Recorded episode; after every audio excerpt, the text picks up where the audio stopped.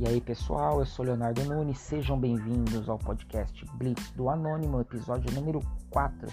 Hoje, quarta-feira, vésperas do Grande Prêmio da Inglaterra em Silverstone. E hoje a gente vai falar de um tema bastante interessante, um pouco polêmico, que é passagem de bastão. O que configura uma passagem de bastão? Hoje vamos começar falando, a gente eu, tenho, eu vou citar outros, outras, na minha opinião, passagens de bastão, mas eu vou começar citando aí essa atual, né, que é de Lewis Hamilton para Max Verstappen.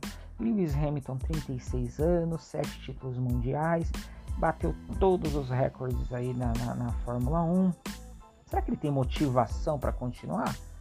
Quem sabe? Eu acho que sim. Eu acho que o Lewis Hamilton tem muita linha ainda para queimar. Que ele é um dos, na minha opinião, e isso eu vou fazer um podcast referente a isso, é o top 3 da história eu não vou falar aqui as minhas opções por enquanto, vou falar num, num futuro podcast aí, mas está entre os três maiores pilotos da história. Mas voltando ao assunto. Max Verstappen, um piloto com 23 anos, está na flor da idade, está pilotando como ninguém, está num carro super, super rápido, tem cinco vitórias contra três do inglês, embora estejamos no, no, nem na metade do campeonato, né? ainda, tem, ainda temos 12 provas. Será que Max vai, vai, vai segurar esse bastão aí e seguir com esse vitorioso na Fórmula 1? Bom, é uma questão. Eu, eu acho que é um, um, dá um podcast aí de duas horas aí para a gente tentar decifrar isso. Eu acredito que sim. Eu acredito que o Max Verstappen tem tudo para ganhar um campeonato aí e tá bem encaminhado para isso. Mas voltando a, a, a, passagem de bastão, a gente pode voltar ali na década de 50 com Ascari e com Fangio. Eu acho que o Fangio tomou esse bastão do Ascari na década de 50. Na década de 70 o negócio foi meio morno e a gente vai para a década de 70 onde teve Stewart para Emerson. O Emerson foi conseguiu ser ali bicampeão mundial, teve bastante, teve 14 vitórias na Fórmula 1 e ele com toda certeza ele tomou esse bastão do Jack Stewart. E depois, o Emerson foi pego de surpresa ali com, com o austríaco Nick Lauda. Nick Lauda tomou o bastão de Emerson Fittipaldi. E o Nick, mesmo com um acidente, ele, aí tem muita gente que fala assim, é, mas e o James Hunt? Não, o James Hunt ele ganhou um campeonato, realmente ganhou um campeonato do Nick Lauda, mas por motivo do acidente, do Nick, tudo. E ganhou o campeonato, parou. Parou não, ele continuou correndo, mas nem aí. O negócio dele era festa, mulher e bebida. Então, a carreira dele ficou, ficou por ali. Mas quem tomou o bastão do Nick Lauda? Nelson Piquet, o brasileiro Nelson Piquet, que na no começo da década de 80 ganhou ali dois campeonatos e foi depois ele ganhou um terceiro, né? Depois um pouco depois da metade da década de 80. Mas quem tomou o bastão do Nelson Piquet foi Alan Prost. Com toda certeza, Alan Prost ali no meio da década de 80. E houve a mais emblemática passagem de bastão que foi Alan Prost para Ayrton Senna.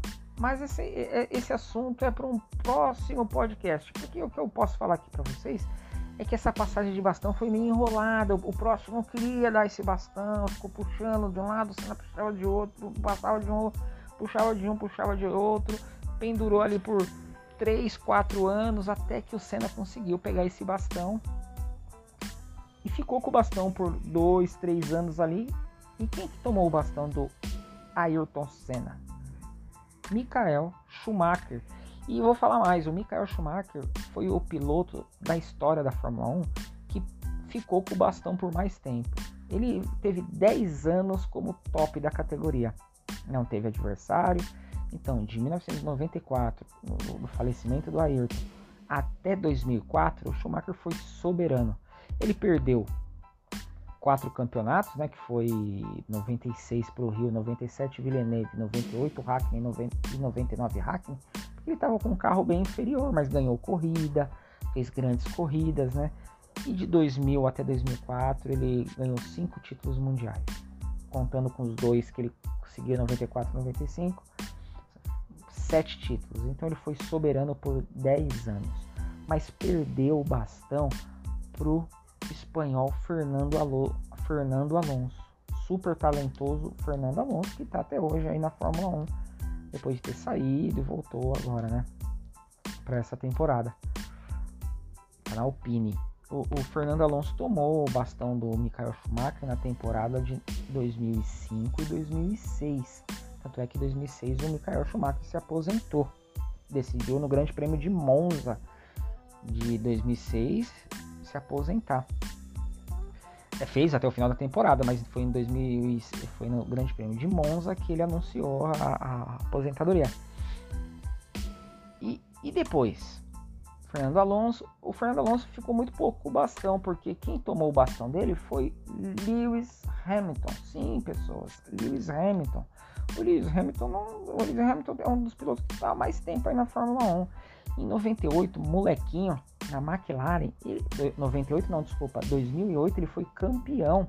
2007 ele tinha como companheiro de equipe, o Fernando Alonso é, disputou é, 2006 e 2007 pela não minto, 2005 e 2006 pela Renault e 2006 e 2007 ele disputou na McLaren foi quando ele perdeu e 2007 ele perdeu ele perdeu o campeonato e ficou em, em terceiro no campeonato atrás do, do, do, Lewis Hamilton que foi a primeira temporada do Lewis Hamilton.